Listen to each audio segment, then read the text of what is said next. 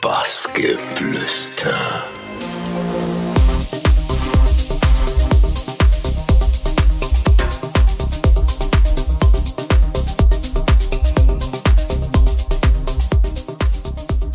Ihr hört Bassgeflüster mit Frank Sonic.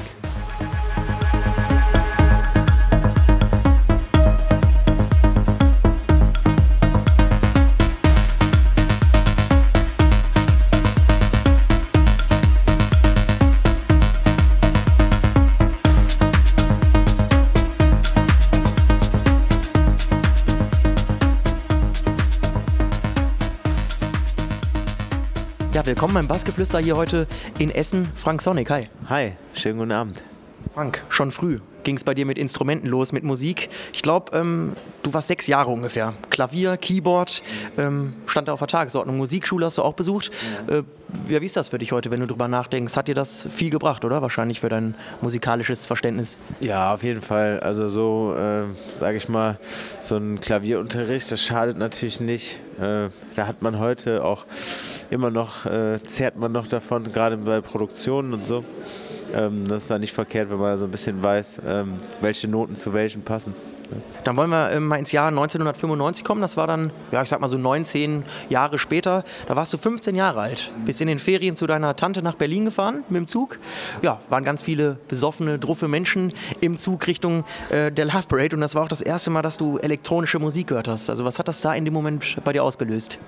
Ja, das war auf jeden Fall total krass. Also äh, es war im Endeffekt für mich der erste, das erste Zusammentreffen so mit elektronischer Musik, weil in meinem Umfeld alle Leute irgendwie ja, eher so äh, Hip-Hop und äh, ja, Charts gehört haben. Und bei uns im Dorf war jetzt Techno nicht irgendwie so, äh, so in, sag ich mal so. Da war ich dann halt eher so der äh, Außenseiter, der halt irgendwie äh, ja, Rosenmontag dann auch zum Rosenmontags-Rave mit dem Zug gefahren ist, während alle irgendwie Karneval gefeiert haben in der Kneipe um die Ecke.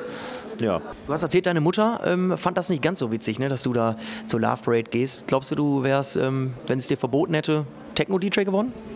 Das weiß man nicht. Das könnte sein, aber äh, das Schicksal hat es so entschieden. Von daher, ja, ich weiß es nicht. Vielleicht wäre ich auch irgendwie, äh, keine Ahnung, Gospelsänger geworden. ich weiß nicht. Oder, oder jetzt Hip-Hop aufgelegt, denn ich meine, die Chance wäre ja, bei dir zu Hause wahrscheinlich größer geworden. Du hast im Jugendzentrum aufgelegt, aber da war, wie, wie du vorhin schon gesagt hast, Hip-Hop halt etwas größer und angesagter. Wenn du dann da mit deinen Techno-Beats ankamst, was war das dann für ein Gefühl? Was, wurdest du dann ausgepfiffen oder? Nee, das fanden die nicht so cool. Also da hat man dann halt echt so die, äh, ja, so die letzte halbe Stunde bekommen, so, zum, als Rausfeger, sage ich mal so. Ne? Da durfte man dann nochmal ran und mal äh, so ein bisschen Techno. Das war ja noch gar kein Techno, aber es war halt eher so House und Trance. Also äh, von Techno will ich da jetzt mal gar nicht sprechen. Aber es war dann halt eher so die äh, Rausschmeißermusik. Und wie ist Frank Sonic dann auf die Idee gekommen, äh, ja, da mal nachzufragen, ob man da mal auflegen darf, Techno? Ach, da habe ich gar nicht nachgefragt. Das war einfach so meine, äh, habe ich, hab ich einfach gemacht. Ne? Also fanden die auch nicht geil, aber äh, ich habe mich da so ein bisschen durchgesetzt und dann irgendwie so nach und nach habe ich dann sogar auch so ein paar Anhänger gefunden, die das dann auch irgendwie cool fanden. Die dann auch mal mit mir auf Partys gegangen sind, auch mal nach Düsseldorf auf irgendwelche Raves gefahren sind und so ins Tor 3 und so weiter. Ja, und äh, so ist das halt irgendwie dann da habe ich auch da so bei mir im Dorf damals so ein bisschen äh, die Fahne für elektronische Musik hochgehalten. So. Ja. Und äh, du hast auch gesagt, Oberhausen war jetzt auch zum Beispiel so ein Meilenstein. Da hast der, der Tobias äh, Wicht, hatte ich da das gehört und gesagt, ja, Mensch, kannst ja öfter mal vorbeischauen. Weißt du, was der da an dir so gefeiert hat? Hat er dir das mal gesagt? Nee, es war, das war, das war gar nicht der Tobias Wicht, der mich da äh, entdeckt hat. Der Tobias Wicht, der, das war derjenige, der mich damals zum Bhutan eingeladen hat. In Oberhausen war es eine Veranstaltung, es war so eine Benefizveranstaltung der Turbinenhalle und äh, da gab es dann einen Veranstalter, aber da komme ich jetzt nicht drauf, weil es schon echt lange her ist, der mich dann auch, äh, ich glaube, der hieß Tommy, der hat mich dann damals äh, da eingeladen und fand das ganz cool und hat mir dann auch hier und da noch so ein paar Auftritte verschafft. Ne? Und das wurde dann auch immer mehr. Ich meine, äh, wollen wir mal schauen, zum Beispiel, ähm, du warst ab 2002 Resident im Bhutan, 2003 kam noch Düsseldorf dazu und dann hast du im Tor 3 deine Ausbildung als Veranstaltungskaufmann angefangen. Was hattest du denn damit vor? Also war das schon so geplant, dass du gesagt hast, jo, das soll auch in die Richtung Club und so gehen? Nee, eigentlich gar nicht. Also äh, die Ausbildung ist eigentlich so zustande gekommen, dass, äh, dass ich halt also ich wurde da auch so ein bisschen zu gedrängt, weil meine Mutter halt immer gesagt hat, so ja Junge, mach was Vernünftiges und so, wer weiß, was passiert mit der Musik und hier und da. Und äh, ich hatte aber keinen Bock auf äh, irgendwie Bürojob oder 0815 äh, Jobs irgendwie. Und da habe ich dann halt äh, wirklich damals, weil ich im Tor 3 aufgelegt habe, habe ich die halt wirklich so lange genervt, bis die da äh, dann äh, einen Ausbilderschein gemacht haben und mich dann ausgebildet haben zum Veranstaltungskaufmann. Das, was würdest du damit heute noch machen? Also würdest du das auch machen, alternativ, wenn es mal irgendwann nicht mehr klappt? Ja, im Endeffekt bin ich ja schon sehr in der Szene so auch verankert, auch mit Veranstaltungsplanung und äh, auch eigenen Veranstaltungen. Ich habe jahrelang in Düsseldorf mein Open Air Feiereien gemacht. Das kam mir da schon im Endeffekt mal zugute, wobei natürlich, sage ich mal so, dieses bürokratische Ausbildungstennis, äh, sage ich mal so, jetzt nicht unbedingt maßgeblich für erfolgreiche äh, elektronische Veranstaltungen sind. Klar, man, man lernt da so ein bisschen Grundwissen, so wie viele Toiletten brauche ich bei der Personenanzahl irgendwie und äh, klar, auch äh, so ein bisschen äh, Bürowirtschaft und so. Nicht schlecht, keinesfalls halt eine kaufmännische Ausbildung gewesen, aber ähm, im Endeffekt hätte ich wahrscheinlich die Partys auch gemacht, wenn ich die Ausbildung nicht gemacht hätte. Ja, also. Jetzt haben wir viel über Oberhausen, Düsseldorf, Wuppertal gesprochen, also alles hier in der Region, aber das ist ja bei dir jetzt nicht begrenzt. Also du warst ja in Deutschland oder bist ja viel unterwegs, Mayday, Nature One, Love Parade. Dazu kommen Auszeichnungen unter den Top 10 DJs öfter mal. So, ja, wie hast du das geschafft, wie bist du mit diesem Höhenflug umzugehen? So, weil du bist ja ein ganz gesettelter Typ, finde ich. Ach, ich bin da auch gar nicht so, äh, also ich, ich bin ja nicht, ich habe mir da nie irgendwie großartig irgendwie was drauf eingebildet oder so. Im Endeffekt habe ich äh, ja seit nunmehr fast 20 Jahren eigentlich ähm, so wirklich das geschafft, dass ich halt so von der äh, Musik so meinen Lebensunterhalt bestreiten kann und das reicht mir auch. Also ich will jetzt auch gar nicht irgendwie, ähm, also ich muss es jetzt auch nicht nach äh, Amerika oder äh, Australien oder Afrika schaffen irgendwie. Also so, ähm, ich bin echt äh, zufrieden, so wie es ist. Ne? Also das reicht mir. Bin da sehr äh, bodenständig. Ja, aber dennoch hättest du das, glaube ich, alles nicht erreicht, wenn es dein Lebensmotto nicht gegeben hätte, nämlich wer bremst, verliert. Ist das, ist das immer noch so bei dir? Ja, ja, weiß ich nicht. Ist jetzt auch schon wieder so, ich, man wird ja älter. Ich bin jetzt äh, letzte Woche 36 geworden. Äh, ich habe schon hin und wieder mal gebremst, so in den vergangenen Jahren. Und bin halt auch nicht mehr irgendwie, äh, also ich bin auch gar nicht mehr so traurig, wenn ich mal ein Wochenende frei habe. Also früher war das eigentlich so für mich ein No-Go. Da habe ich wirklich dann, war ich teilweise echt down, wenn ich mal irgendwie am Wochenende zu Hause gesessen habe, mitten in der Weile. Ähm, ja, freue ich mich, ne? wenn man halt auch mal am Wochenende mal zu Hause ist. Jetzt haben wir vor knapp anderthalb Wochen den Bhutan zugemacht im Wuppertal. Wodurch jetzt natürlich dann auch wieder ein bisschen was wegfällt. Ähm, aber auch das ist gerade für mich irgendwie so ein bisschen, äh, ja, da geht eine Tür zu und mal gucken, welche wieder aufgeht. Aber ich bin jetzt nicht zwanghaft auf der Suche nach einem neuen Club oder so. Ne? Ja, das ist die äh, nächste Frage, weil das gewesen perfekte Überleitung. Bhutan Wuppertal. 16 Jahre warst du dabei, 20 Jahre Clubgeschichte. Jetzt macht, ja, ich sag mal, so ein traditionsreicher Schuppen zu. Glaube ich dir jetzt nicht ganz, dass du jetzt hier sitzt, so macht mir nichts. Hat dich wahrscheinlich auch schon stark getroffen. Ne? Ja, auf jeden Fall. Das ist, äh, das war schon. Das war eine traurige äh, Geschichte, so, keine Frage, nach den Jahren, in denen man da den Club so begleitet hat.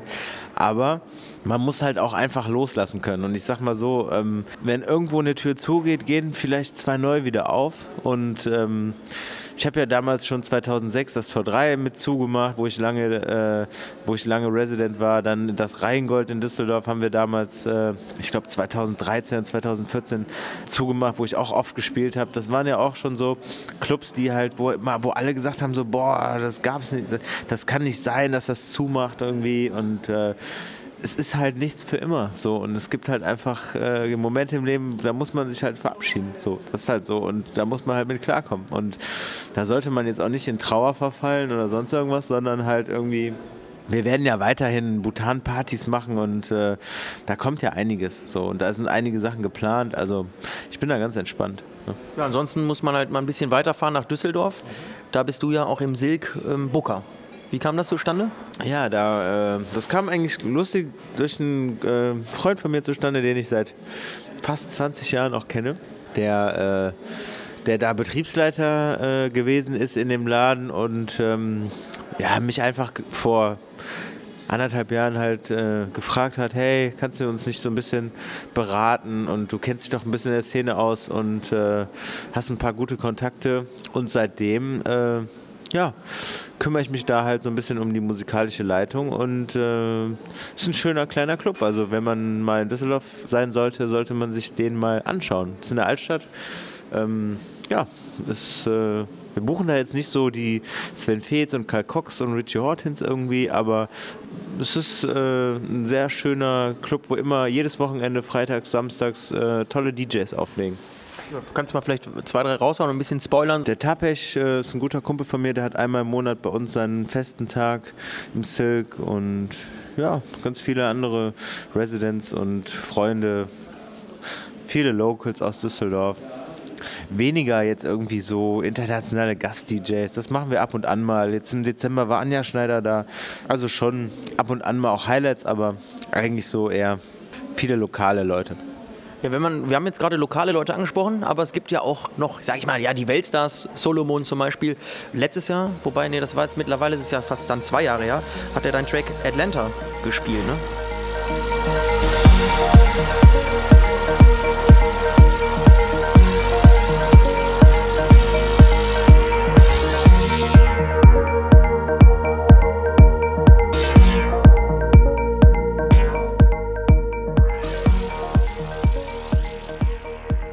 Kriegt man auch wahrscheinlich schon ein bisschen Gänsehaut, oder? Wenn man das mitkriegt. Wie hast du es mitbekommen eigentlich? Das ähm, hat der äh, Alex, mein äh, Partner, mit dem ich den Track zusammen gemacht habe, der hat das durch Zufall auf YouTube entdeckt. Der hat irgendwie einen Gast das gefilmt, äh, zufälligerweise genau bei dem Track und hatte das äh, dann bei YouTube hochgeladen. Das war schon krass auf jeden Fall. Ne? Das äh, war schon so ein Moment, wo wir dann weiß noch, da haben wir das irgendwie, äh, haben wir uns angerufen und gesagt, krass, guck mal hier, der Solomon spielt unsere Nummer und so. Wir hatten ihm das als, als Demo halt geschickt und äh, hatten aber gar nicht auf dem Schirm, dass er das dann wirklich gespielt hat. Also er hat es dann, also dann wirklich auch öfter gespielt, das haben wir dann im Nachhinein erst rausgefunden.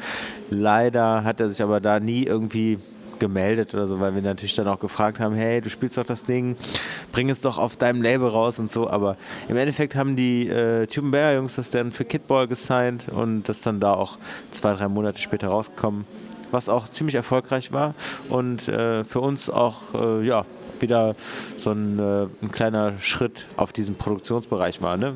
Was einen nach so nach vorne gebracht hat wieder.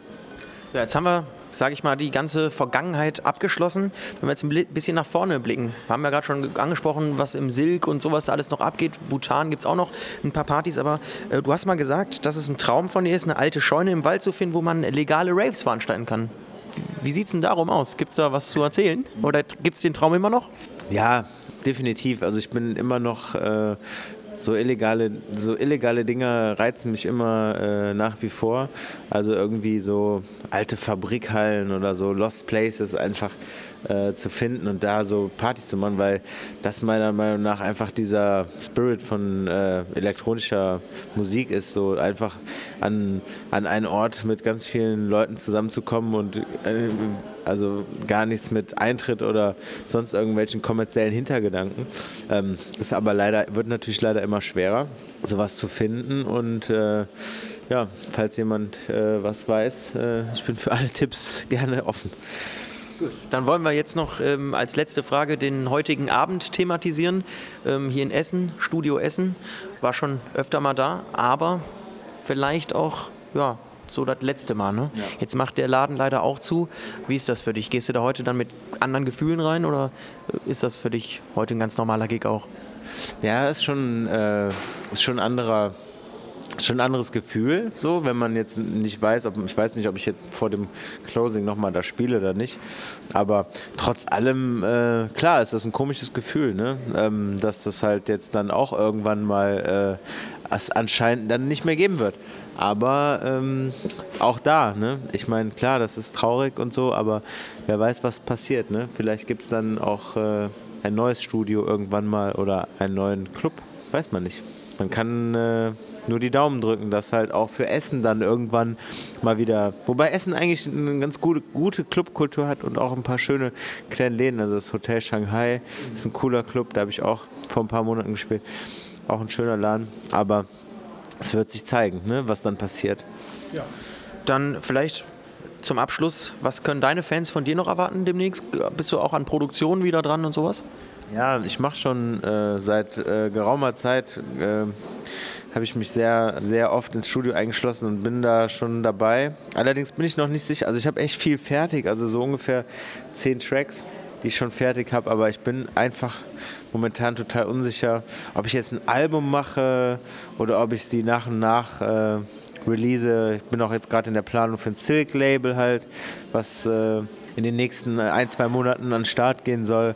Da werde ich sicherlich auch ein paar Stücke rausbringen, aber ich bin noch unsicher. Es wird auf jeden Fall was kommen und äh, ja, das allererste, was jetzt kommt, ist äh, meine größte Produktion, das ist mein Sohn, der bald geboren wird, in ein paar äh, Tagen. Also es ist alles gerade äh, sehr aufregend. Ja.